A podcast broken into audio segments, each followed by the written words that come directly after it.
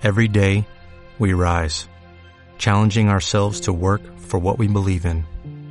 At U.S. Border Patrol, protecting our borders is more than a job, it's a calling. Agents answer the call, working together to keep our country and communities safe. If you're ready for a new mission, join U.S. Border Patrol and go beyond. Learn more at cbp.gov/careers. Hola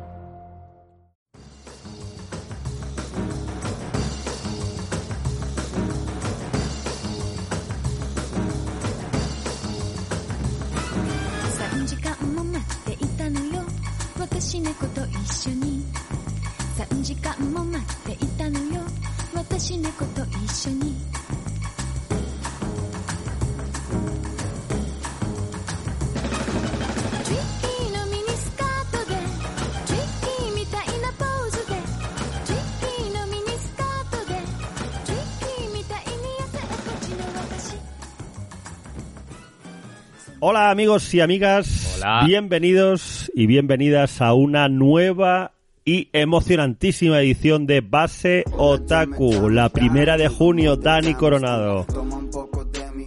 ¿Cómo vamos, Alex Serrano? Y van 63. ¿Cómo te quedas? 63 nada más y nada menos. Bueno, 63 no, 62. Ya no sé, Esto me he perdido. es 62, 62. 62. Tuvimos un falso 60, un doble 60, un no sé. Hemos hemos tenido ya tantos la numeración, númera, Falsos. númera, viva la numeración.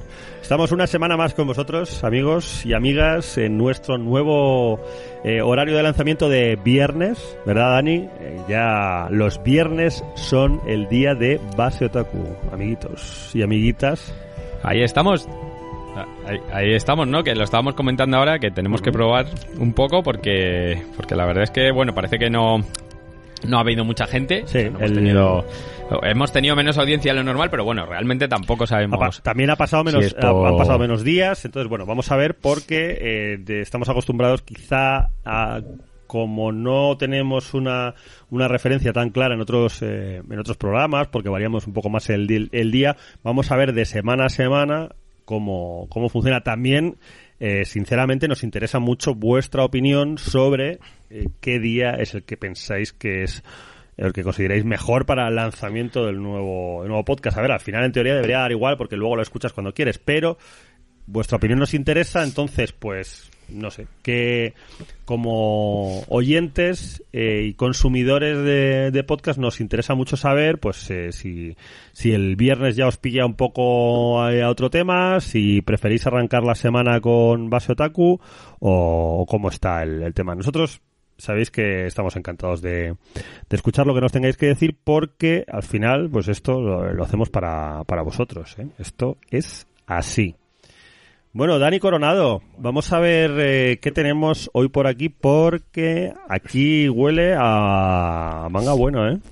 Huele a... Bueno, tenemos Huele un pelotazo, programa. ¿eh? Tenemos un programa muy molón porque tenemos un pelotazo y un una gran, digamos que una serie clásica que se había estado pidiendo durante muchísimo tiempo y que por fin llega a una reedición en condiciones porque ya existía en nuestro país, pero la edición era bastante bastante regulera. Y luego, pues, el último gran éxito de, de Sueisa, de la, de la Sony Dani. Coronado, ¿acaso Y- no nos y- enfrentaremos a la maldición de las series clásicas que se llevan mucho tiempo pidiendo? ¿Tú qué crees? Eso, yo creo que poco a poco, o sea, como ha crecido el, el mercado, yo creo que poco a poco se va rompiendo un poco el, el, el estigma, ¿no? El, todas esas series que, que no salían, o todos esos autores que tienen muchísimo nombre y muchísimo peso en Pero Japón, luego... y que aquí- bueno, eh, la verdad es que de unos años para acá, los últimos dos o tres años, eh, obras de autores eh, antiguos, o sea, más, más viejunos que han salido, han funcionado muchísimo mejor de lo que de lo que habían estado funcionando hasta ahora y yo creo que muchísimo mejor incluso de lo que había de lo que podrían pensar sus sus autoras. O sea, yo que sé, tenemos el, el caso, bueno, para Ujú. mí el, el más flagrante sí que sí es Gonagai. Que sí que es verdad que Gonagai tiene mucho nombre, es muy famoso, pero realmente en nuestro país el, el género mecha no es un género que, que triunfe mucho, que no que tenga una gran cantidad de ventas, salvo algún fenómeno extraño, rollo Codegueas en su momento, o Gurren Lagan, así que era, era mecha, pero era muy sonen. Y, y las series de pues de Tezuka o, pues, o, incluso Mazinger, pues bueno, vendían, tenían sus ventillas, pero tampoco era una cosa espectacular. Recordemos que Mazinger Z la han sacado tres editoriales, si no recuerdo mal. Sí. Y todas han acabado liquidando el material. O sea, y si, y si eso pasa, es por algo. Y eh, por, en, contrapartida, si nos damos cuenta, ahora tenemos una editorial que solo publica Gonagai y funciona. Eh, hemos visto, eh, por ejemplo, obras de Moto Hagio que funcionan muy, muy bien. O sea, que, que es hay una cosa que salió y que salió muy a tope. Eh, por ejemplo, Milky Way acaba de sacar también la balada del viento y los árboles de Keiko Camilla, que también está funcionando relativamente bien para lo que había. Y yo qué sé, por ejemplo, acuérdate que anunciaron eh, Satori anunció que iba a sacar eh, Queen Emerald y vamos, más ganas que tengo yo de leerme Queen Emerald y mucha gente con la que habla igual. O, o, vete a otro género, o sea, vete a, por ejemplo, a Kitaro o a toda la parte de, de, un poco el terror tradicional, el niño de los ojos de gato, o sea, son, son, es manga que en su momento habría sido, yo creo que habría pasado mucho más desapercibido y mucho más sepultado por, por lo que es el, el, toda la cantidad de novedades que salen, pero yo creo que ahora al final como yo creo que hay más madurez de, del lector, o sea, los, los chavales que en el boom del sonen de Naruto, todas estas cosas, de Note y demás, eh, han seguido leyendo, pues como yo creo que ahora, pues evidentemente son lectores mucho más maduros y creo que, que pueden absorber eh, otras obras de otro estilo y que, y que funcionan muy bien y, creo que es un buen momento. Posiblemente, Dani, no sé si estarás de acuerdo, también creo que tiene mucho mérito el hecho de que haya editoriales, nuevas editoriales, que saben tratar el producto o saben tratar las obras como se merecen, saben eh, pues trabajar los formatos, cuidar las ediciones y generar una digamos, una información y una, y una divulgación suficiente como para que la gente entienda por qué y cómo esas obras son importantes. Yo creo que eso en un momento determinado, en otros momentos quizá haya faltado un poquito más. Al final eh, pues no sé, o sea, creo que igual las, ediciones primeras que salieron, por ejemplo, de Mazinger, pues tampoco tuvieron, se, centraron mucho quizá en la nostalgia de la gente que había visto la serie de pequeños y tal, pero quizá no, no se preocuparon tanto por una edición que fuese visualmente interesante, por unos materiales que estuviesen, eh, que estuviesen bien. El caso de Moto Hayo yo creo que, que es, eh, que es muy, muy interesante porque precisamente se ha cuidado muchísimo la edición, son volúmenes que, que son one shots y que tienen y que, y que de alguna manera no requieren una implicación, sino que puedes probar y, y a ver qué tal.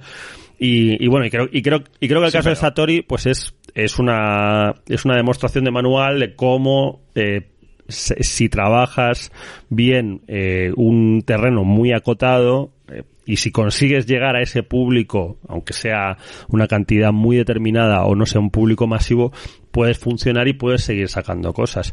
Y, y yo creo que eso lo están haciendo, lo están haciendo muy bien. Ellos han conseguido identificarse también gracias a sus libros de divulgación, etcétera, como, como una editorial especializada en cultura japonesa y en, en, cultura popular japonesa, y al final van a un público muy, que ya reconoce la marca Satori como, como esta gente sabe de lo que habla y esta gente, digamos, tienen lo que los americanos llaman street cred, ¿no? Que tienen como eh, una, una credibilidad, ¿no? Dentro de, dentro de un sector en el que creo que es importante que se sepa de, de qué vas, ¿no? Y, bueno, y eso en el fondo pues también lo han conseguido. Por ejemplo, Milky Way, pues... Eh, trabajando unas licencias muy, o sea, y generando una, una identidad que hace que mucha gente pues se fíe de lo que sacan básicamente porque lo sacan ellos, ¿no? Y, y, bueno, pues, pues no es fácil llegar ahí, pero bueno, pues está bien que, que transmitas una línea editorial, que transmitas un poco lo que sabes hacer.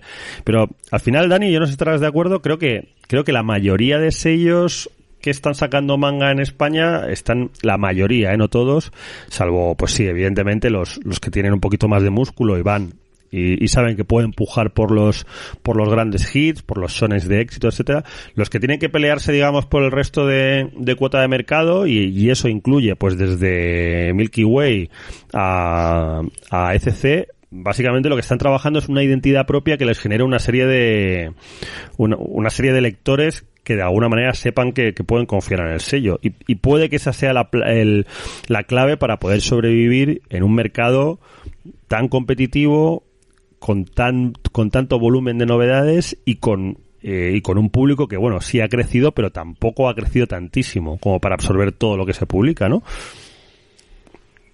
No, eso está claro. Sí que es verdad que, que estas colecciones tienen muchísimo menos alcance y, y, claro, y muchísimo menos volumen para de venta. O sea, no creo yo que, que ninguna de estas series veamos que, que alcancen gran... Bueno, me equivoco, voy a, voy a corregir, ¿no?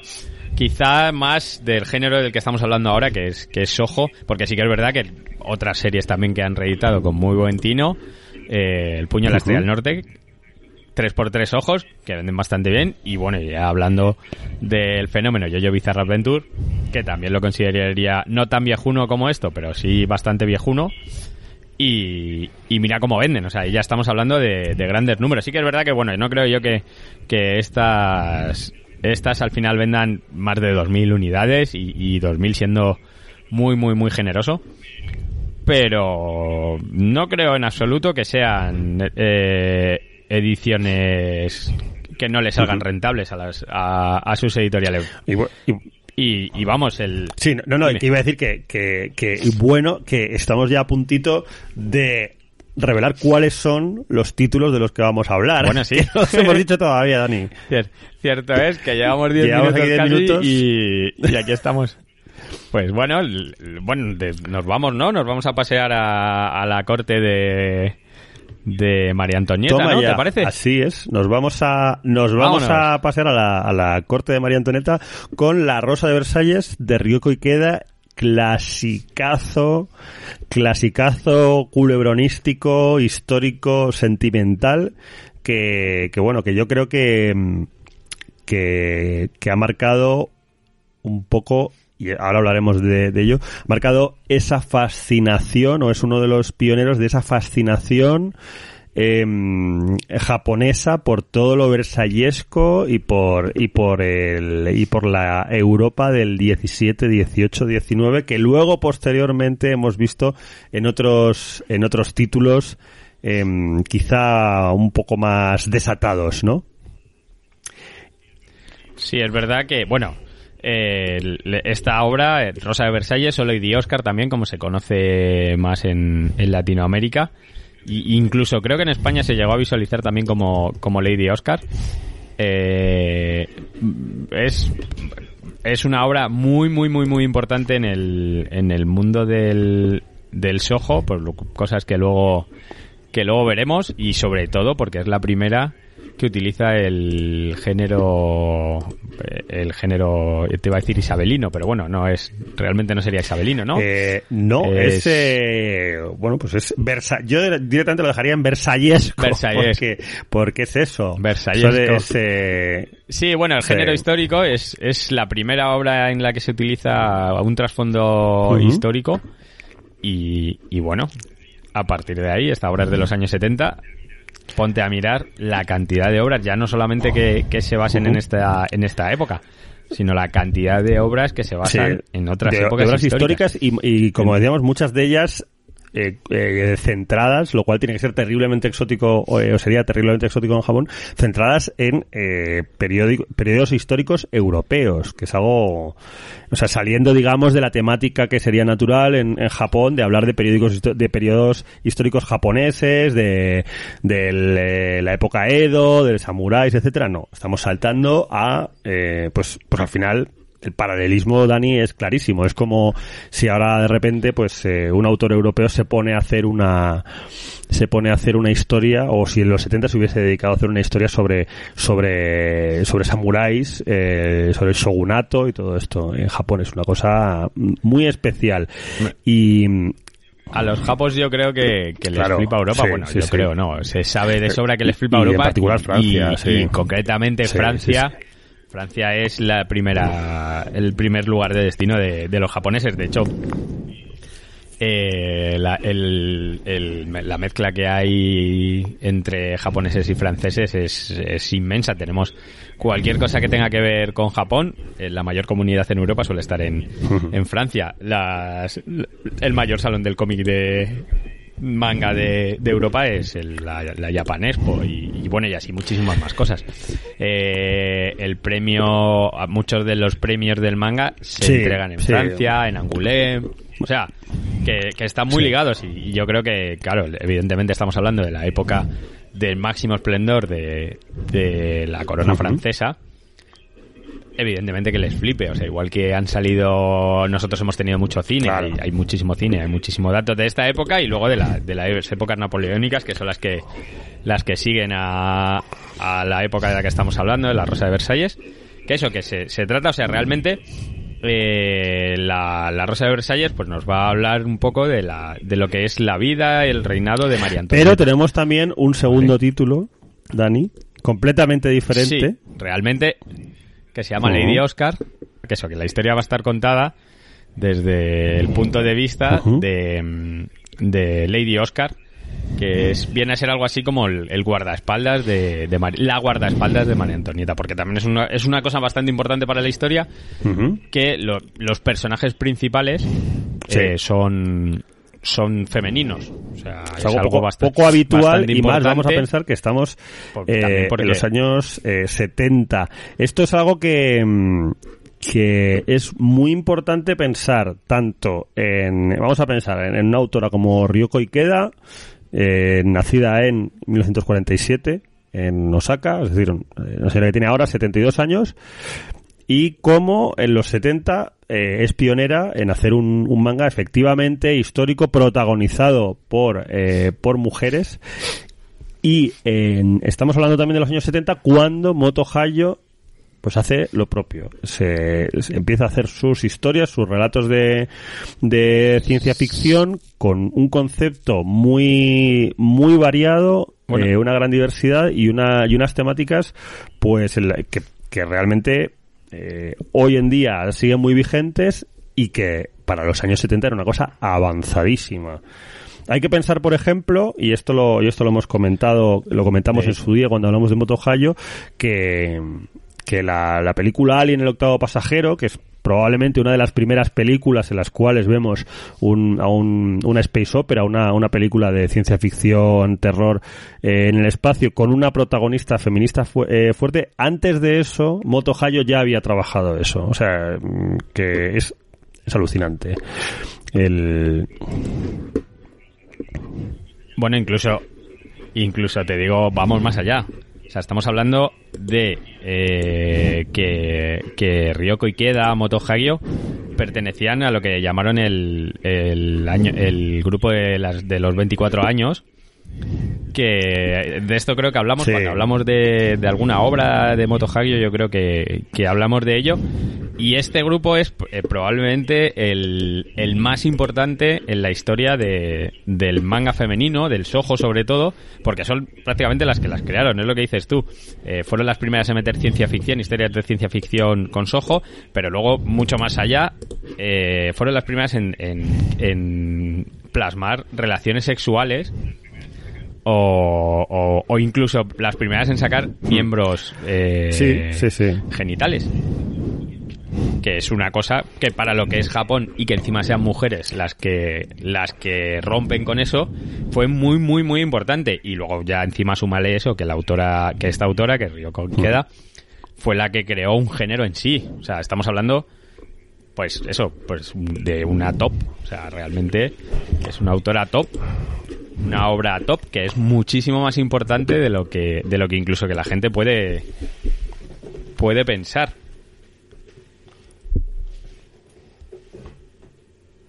Pues y que eso es eh, donde que son obras muy muy importantes tanto por lo que obras y autoras, tanto por el, el fenómeno que generaron, eh, cómo trabajaban, cómo se llevaban entre ellas y todas las cosas que han dejado luego para la posteridad, que se han utilizado en muchísimas, muchísimas obras.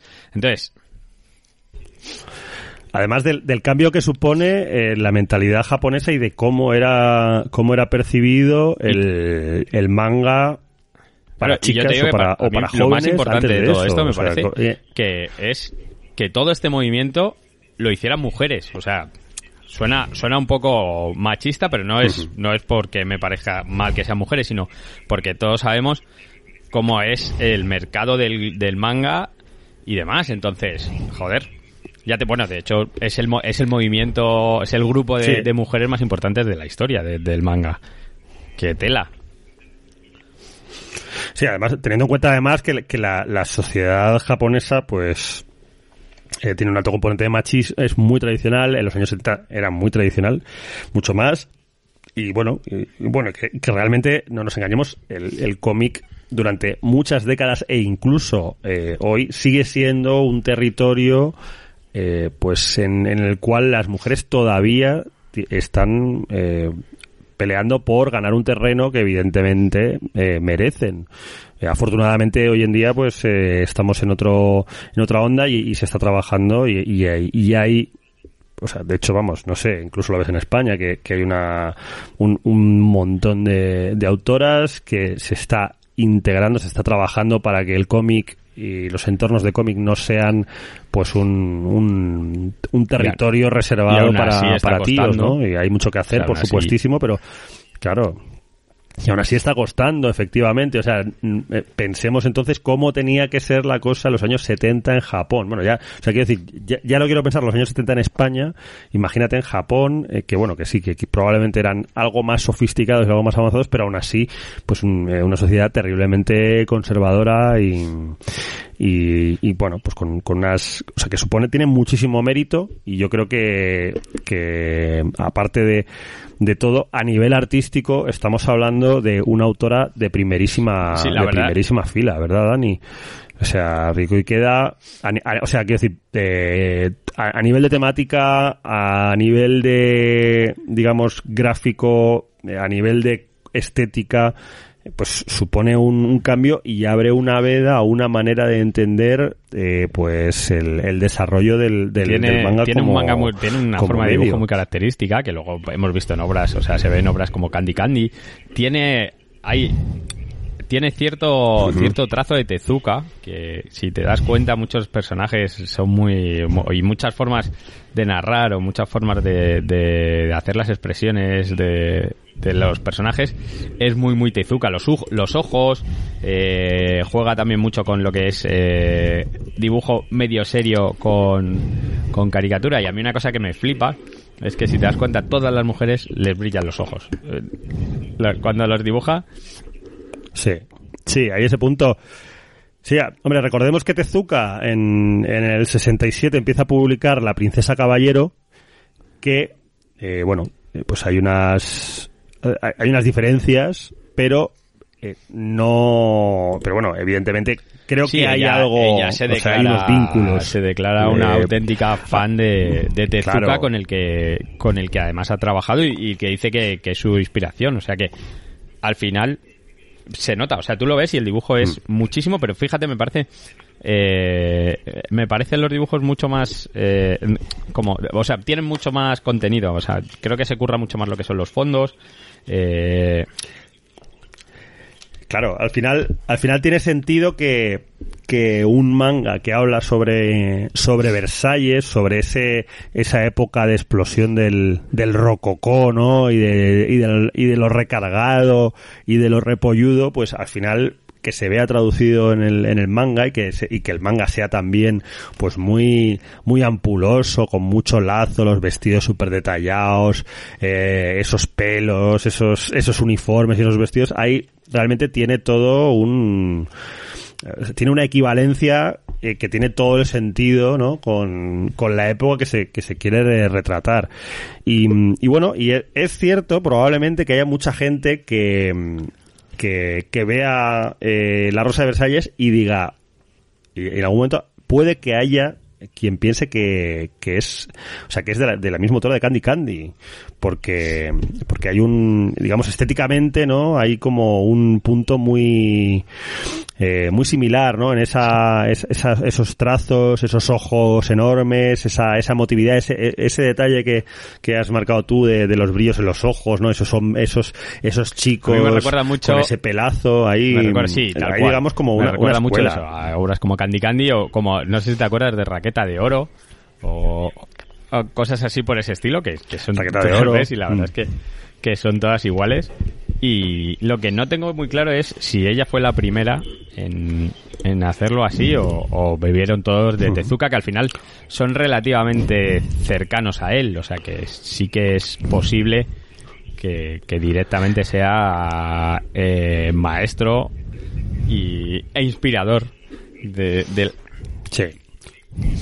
Hombre, yo creo que yo creo que, que sí, que Tezuka al final, eh, pues eso, o sea, sí, solo hay que ver un poquito los, los tiempos, ¿no? Como pues, eh, pues la, la princesa caballero, que sería, digamos, el, uno de los de los cambios o de, o de los de los sonen así primigenios aunque no hecho por digo de los eh, los shojo primigenios aunque no hecho por por mujeres eh, pues al final sale empieza a salir unos pocos años antes de la princesa caballero cuatro o cinco años el tiempo Para que se suficiente parezca como mucho, para sí. que en cierto modo se consolide un para que se consolide una, un- una cierta manera de hacer se consolide y, evolucione porque creo yo creo que en el fondo pues eso eh, lo que hace lo que hace Ryoko Ikeda pues tiene un es un paso más adelante en, en muchos aspectos en cuanto al, al desarrollo de los personajes en cuanto al, al profundizar en, en las temáticas en cuanto a pues todo lo que es el aspecto visual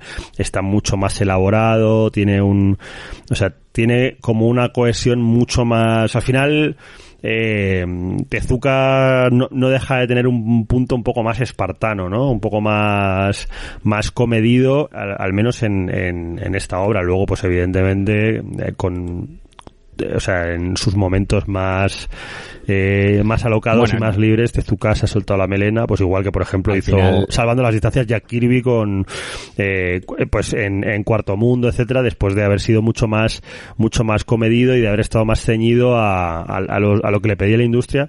Pero, pero sí, aquí vemos que, que hay, que, es- que ha pasado un tiempo en el cual, pues, digamos, el arranque de, de esa parte de Soho, de, ese- de, esas, de esos aprendizajes de, de manga histórico, de protagonista femenina, de, de, de trabajar una serie de, de emotividades y de cosas, pues ha habido un rodaje y ha habido una reflexión que ha permitido, pues, eh, que sean obras con un desarrollo, Bueno, y, pues, a ver, muy sí potente. que es verdad que luego también eh, Tezuka hizo lo que quiso. Y, y la cantidad de, de Sí, sí. producción que tenía Tezuka no, no tiene no tiene parangón. Pero bueno, estamos hablando también Claro, de claro, una una obra, barbaridad, eh, claro. Este Lady Oscar, ¿vale? Este Rosa de Versalles, que vendió 15 millones de, de ejemplares.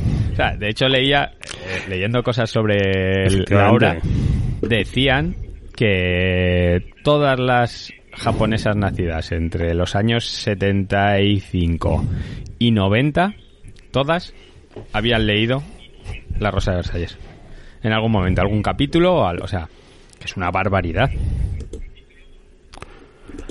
que es que es una barbaridad efectivamente o sea es algo es algo muy eh, que en el fondo eh, pues tiene un cierto paralelismo pues a pues a a la España de, de finales de los 70 primeros de los 80 en, la cual como había una cantidad tan limitada de referentes hay muchos hay muchos puntos coincidentes generacionales no es como pues eso la generación que creció Igual. con la bola de cristal porque como solo había dos canales de televisión todo el mundo veía la bola de cristal o todo el mundo veía un 2-3 pues claro tiene sentido que al ser digamos eh, uno de los primeros manga, mangas con esas características fuese un auténtico pelotazo y un, y un hit y algo terriblemente generacional para, para las mujeres japonesas, para las jóvenes japonesas de la época.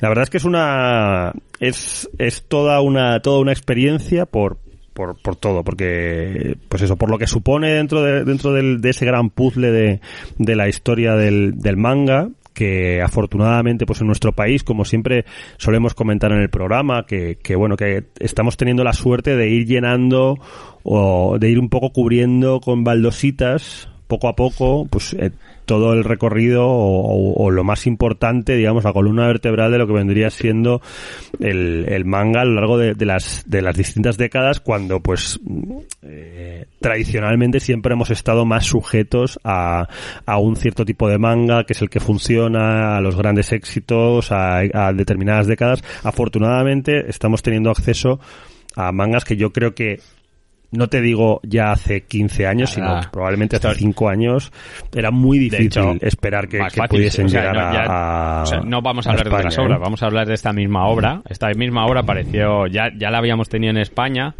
La verdad es que eh, un, un intento para, por, por, por, mi parte, o por bajo mi opinión, un poco desafortunado, lo sacó una editorial que se llama Zaque, que era una, una editorial especializada en, literatura, pero bueno, le dio por, por sacar este manga.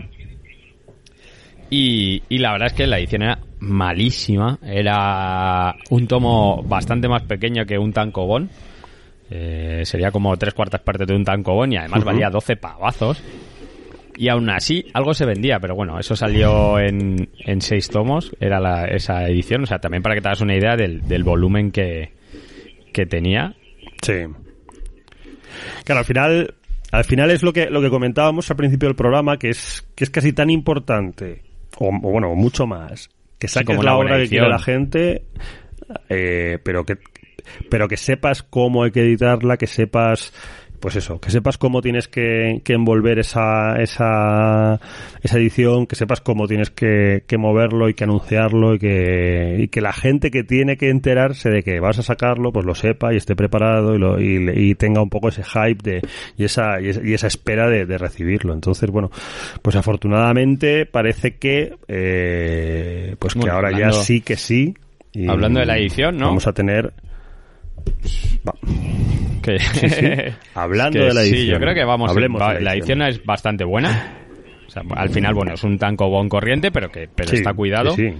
Y, y, luego una cosa también importante es hmm. que esta vez son 14 tomos en vez de los correspondientes 10, porque también eh, después de la serie normal eh, tendremos la continuación que, que hicieron de Versailles Novara, eh, eh, episodio Gen, se llama, y que son cuatro volúmenes. O sea, eso son, es la continuación y eso lo que veremos será la historia contada desde el punto de vista de, otros personajes. durante, durante el mismo momento en el que se desarrolla la, la obra principal. Tuvo con lo cual, pues así con esos 14 temas, 14 tomos tendríamos ya todo lo, no, luego hay dos más, digamos el universo, luego hay dos más, pero en principio, mm. Que es una cosa que, me ha extrañado bastante, que a lo mejor tiene algo que ver con eso. En principio no han dicho nada de que lo vayan a publicar, pero eh, en todos los sitios donde lo he visto sale como que son 14 tomos abiertas. Entonces, si son 14 tomos abiertas, tiene bastante pinta de que si la cosa funciona, al final pues nos acaben trayendo todo lo que es el universo de, de La Rosa de Versalles. Y bueno, luego, una cosa muy, muy, muy curiosa de esta autora, ¿vale? Bueno, la, autora se especializó en, en lo que es el, el, todo el género histórico. Y bueno, tenemos este, esta Rosa de Versalles, pero luego en nuestro país también llegó, para quien no lo recuerde, una, una obra que se llamaba La, la Ventana de Orfeo, que estaba basada en la, en la Revolución Rusa, que fue de las últimas obras que sacó Glenat, que además estuvo en liquidación súper barata. Incluso yo creo que por ahí se puede encontrar todavía alguna muy, muy buen precio. Eran 10 tomazos edición Kanzenman y yo creo que las acabaron vendiendo por 30 o 40 euros. Y, y, es bastante, la verdad es que era bastante chula, yo me la leí y, también estaba guay. Y luego eh, la autora sacó otra sobre Napoleón, que es muy curioso, porque la, de Napoleón empieza eh, en un flashback en un momento en el que Lady Oscar y Napoleón se cruzan y se quedan mirándose. A lo largo de la Rosa Versalles, pues dará comienzo la, la historia de. En ese punto dará comienzo la historia de la de Napoleón. Sea, que es, que es casi, Sí, eh, casi, bueno, casi realmente como un no, pero bueno, eh, eh, por lo visto autora decir. utilizó mucho eso. O sea, Sí. utilizó mucho los flashbacks entre, entre personajes que, que van y vienen. Y, y, y yo qué sé, son, son datos curiosos. Pero bueno, la, la señora esta es, es magia. O sea, también cosas importantes. Llegó un momento que se aburrió de dibujar. Dijo que, que ya no quería dibujar más. Y entonces dejó la carrera del manga y, y se dedicó a, a una carrera musical siendo eh, convirtiéndose en soprano. Una de las sopranos una soprano además por lo visto bastante importante además ya de, de todo el peso que tenía y todo eh, los fans que tenía detrás de- del mundo de, del sojo pues se meten en Una soprano, no, no Una una, de mafiosa, ópera. sino una cantante una, de ópera. una cantante de soprano, ópera soprano. Y, y de hecho su Ahí, última ahí. obra es El anillo de los nivelungos que también por lo que he estado leyendo por ahí de sinopsis y tal tiene muy buena pinta son no me acuerdo si eran cinco o seis tomos y tiene muy buena pinta Sí. o sea que, que lo mismo nos sorprenden y, y si la cosa empieza a funcionar Sí, tenemos una- más obras de, de Río que queda en nuestro país o sea que no me parecería tampoco mal del todo Sí. Claro, pues, eh, sería curioso porque eh, en su momento eh, tuvimos en, eh, creo que publicó Norma, la, la adaptación quizá más conocida del Anillo Sí. de los Nivelungos, dibujada por Jill Kane, una cosa bastante, bastante tremenda. Y tiene que ser curioso ver cómo aborda el Rico y queda el Anillo de los Nivelungos. Sería, o sea que bueno, vamos a ver, vamos a ver si hay suerte. ¿Qué más podemos decir, Bueno, pues Dani hemos Coronado? hablado de- casi todo, lo único que, bueno, la- La hemos dicho varias veces que la serie era conocida como Lady Oscar, que es como, como se, Sí. se serializó al castellano. Eh, y vamos, esta serie viene con todo, viene con anime, viene con peli de, de imagen real, tiene, tiene todo lo que tú quieras. el pack. Papi. Puedes echarle, puedes echarles horas al universo de, Bueno. de la Rosa de Versalles. Todos los que tú quieras, como horas, sabemos que se le van a echar y se van a hablar de la siguiente obra, ¿no? Vamos. Jujutsu Kaisen. ¿Cuánto, cuánto, cómo de esperada está, está siendo o ha sido esta obra? Esto ya sí que, bueno, bueno, bueno, bueno. Bien de sonen, nene. Bueno, bueno, Eh, bueno. ¿Cómo, cómo gusta un diablillo, un demonio y un, y un macarreo ahí sobrenatural Sí, porque en el mundo yo shonen, tengo la ¿eh? sensación ¿Cómo de que gusta, es Dani Coronado? eh, algo... O sea, es una fórmula que ya hemos visto más veces. O sea, cazadores de, de espíritus, Sí, de demonios. Bueno, sí. en este caso les han llamado maldiciones. Las maldiciones son... eh, Están... Sí, Sí. las maldiciones est- Hay más o menos vienen a estar controladas por un, un Sí. ente maligno que dividió su alma en, en 20 partes sus 20 dedos eh, y rondan y campan a, las anchas, a sus anchas por el mundo creando el mal y haciendo que la gente se sienta mal cuando están cerca de ellas. Entonces, bueno, ¿qué tenemos? Tenemos un chaval que está tiene poderes especiales y tiene una capacidad para, para soportar las, estas maldiciones mucho más grande que las que tiene el resto de la gente y se va a convertir en, en un cazador de maldiciones. O sea, más o menos es bien a ser, ¿no? De lo que de lo que trata la de lo que trata la obra. Sí, una, una serie de, de Sueisha, em, que bueno, pues la, la gran Sí. la gran editorial, yo creo La que editorial. la gran editorial de- de- del Sonen, la gran editorial en general, una serie una serie además que em, que ya se- que se ha empezado a ver en eh, Manga Plus, eh, la, la aplicación de Sueisha. Em, no, no te- ahora mismo no te sé decir si en castellano o en inglés, desde luego que sí que sí que he estado, ya sabéis, esto es- esta aplicación que tiene Sueisa que va sacando capítulos. Y, mm, y bueno, pues que, que vamos, que es una, es una, una gran triunfada dentro del, del tema del tema Sonen, Dani, un caballo Es- a, a a ver, priori, es un el- caballo ganador más que, que se apunta, que se apunta a norma, eh, pues y, todo, y, y van todo, o sea, ya prácticamente todo pues lo no que sale, cuántos, o sea, todo lo que sale de Sueisa y, y sobre todo si va a tener anime detrás, eh, lo, lo calza norma sin ningún tipo de problema. Además ahora han cogido también eh, la tónica, Sí, sí. que a mí me parece excelente, de sacar la primera edición de los grandes títulos a 4 euros, entonces es imposible, Sí. o sea, está muy euros, guay porque muy la gente entra, sí. pues ya lo hemos visto en series como esta, Eden Zero, Guardianes de la Noche, eh, ahora mismo no, ah bueno, eh, Jonah, o sea, series que, que han pegado muy muy bien y, y pues eso, que son apuestas muy grandes por parte de, de Norma. Y esta, una vez más, en el momento en el que se ha lanzado su, el anuncio de que va a tener una serie de anime, que, que está la- en principio está para primavera, para, para, prima- para otoño y no se va a retrasar, pues, eh, pues se han disparado las ventas, la gente se ha vuelto loca con ella.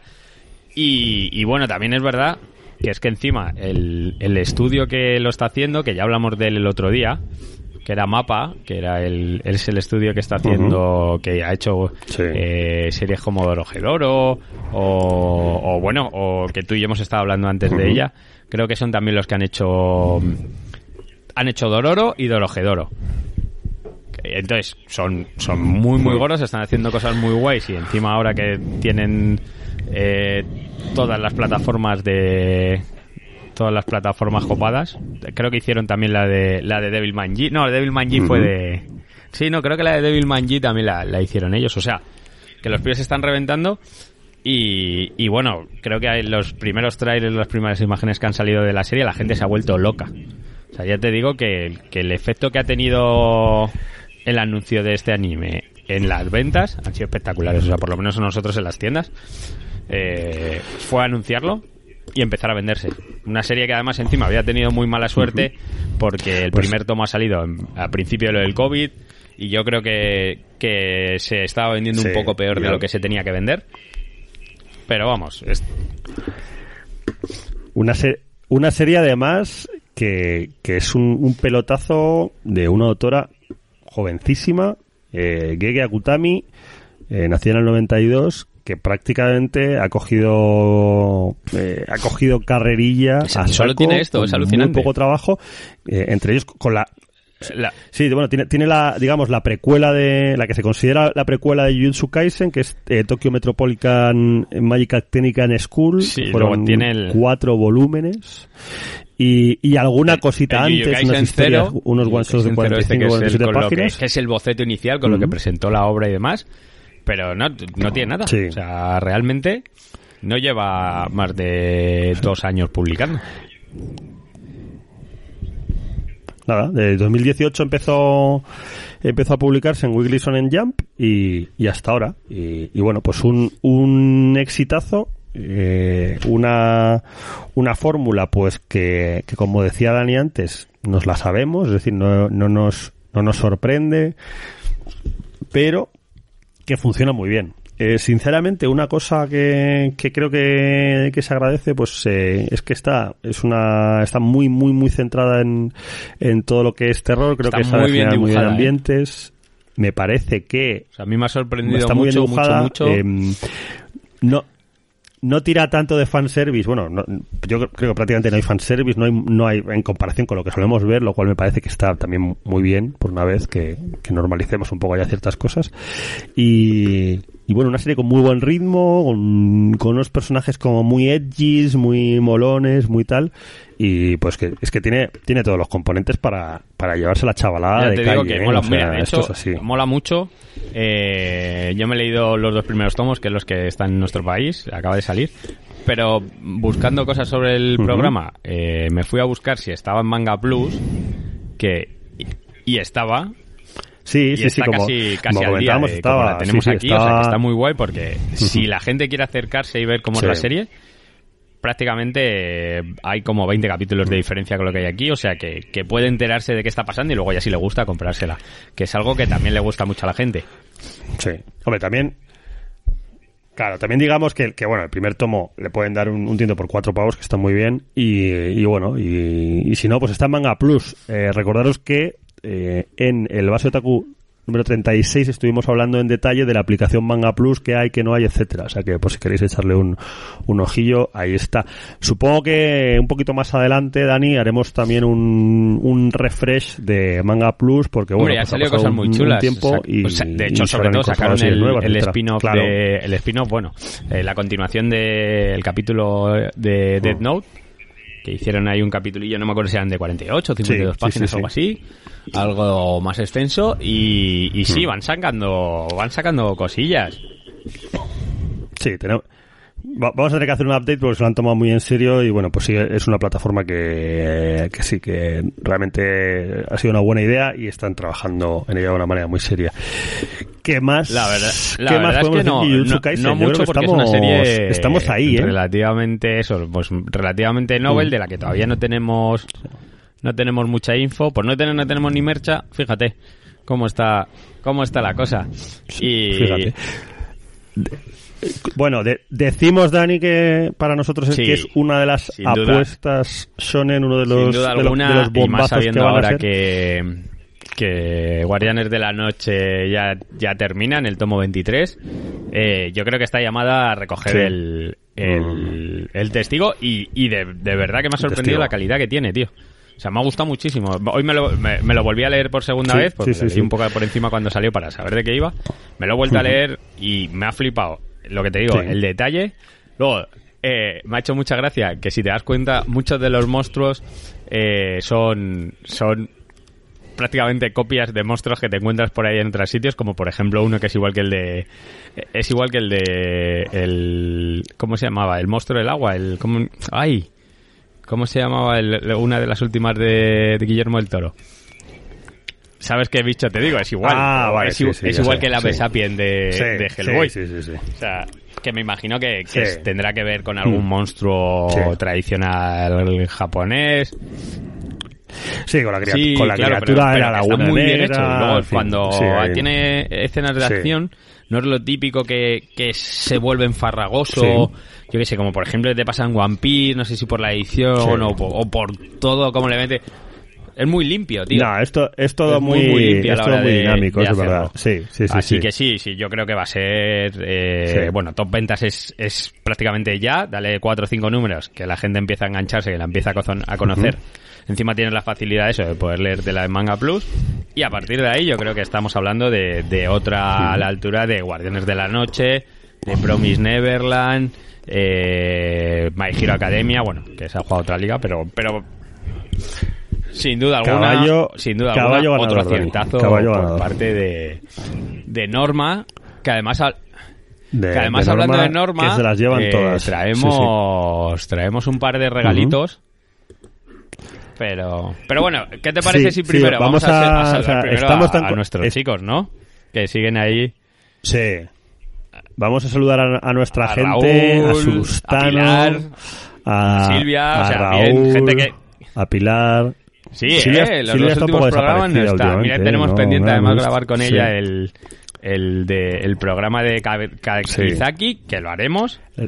Prometemos que lo haremos, Kakizaki. pero, pero Sí, ya cuando sí, se cuando se normalice un poco la cosa Lo hemos prometido, sí. y y nada y Mm. pues eso que tenemos un par de tomitos que nos ha regalado que nos ha regalado Norma Sí. Tenemos, ta- tenemos también a nuestra, a nuestra amiga Paloma, que aunque trabaja en, en la competencia, sé que es muy fan de nuestro programa y que se ha hecho un, se ha hecho un 0 Ah, a 100 mira. y se ha, se ha escuchado Mira, prácticamente mira, todos pues nada, los también episodios si de quiere Otaku. Sí, sí, apuntarse sí. algún día nosotros encantados Contamos con ella, sí, sí, ya, sin duda. Y, y sí, pues la verdad es que, como siempre, agradeceros que estéis ahí y que mantengáis la paciencia con nosotros porque a veces hay que tenerla. Y, y bueno, y Dani, eh, estamos tan convencidos que Jujutsu eh, Kaisen Guerra de Hechiceros va a funcionar que eh, pues hemos preparado un pequeño concurso, competición. Sí, vamos, la idea es, os vamos a regalar dos números uno, Hemos, ¿vale? hemos hecho dos Y Alex os va a explicar cómo hemos decidido que regalarlos. Pues sí, em, pues hemos, hemos pensado que para que sea algo que haya una parte de azar, pero también una parte de currárselo, pues vamos a hacer un concurso co- que, que, que tiene dos componentes.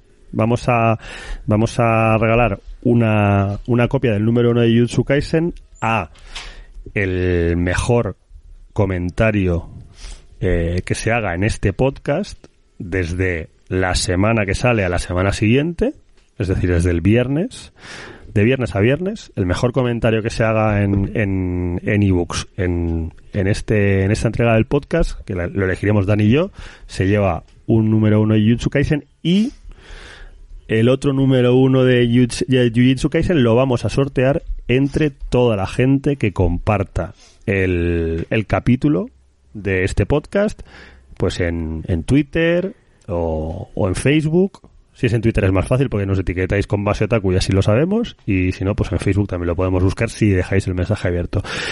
Eh, entonces, bueno, pues entre la- toda la gente que comparta el, eh, esta entrega de Basotaku, eh, pues sortearemos otra copia de Jujutsu Kaisen. la semana que viene. Los daremos la semana, la- el programa siguiente, es decir, Dos viernes. eh, dentro de dos programas realmente, porque como viernes el que vier- viene. Claro, dos, dentro de Bueno, dos en 15 viernes. días no, en para 15 cuando días estén escuchando esto, en una semanita. Sí, Así que nada, una pues... efectivamente. Y así es. Bueno, pues esto ha sido la entrega número 62 de Base Otaku.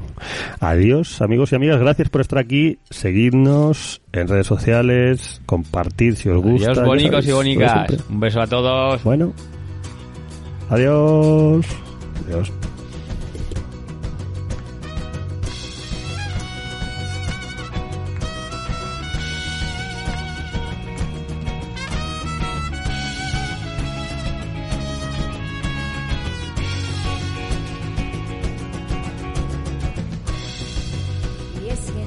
Estado en love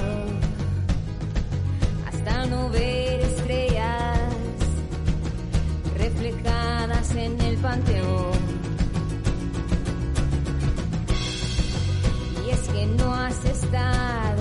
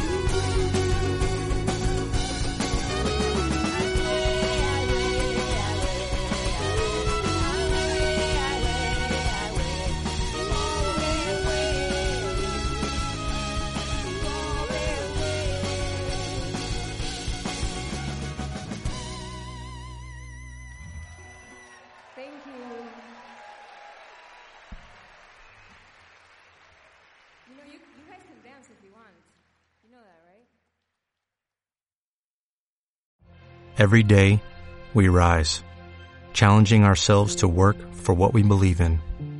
At U.S. Border Patrol, protecting our borders is more than a job, it's a calling. Agents answer the call, working together to keep our country and communities safe. If you're ready for a new mission, join U.S. Border Patrol and go beyond. Learn more at cbp.gov/careers.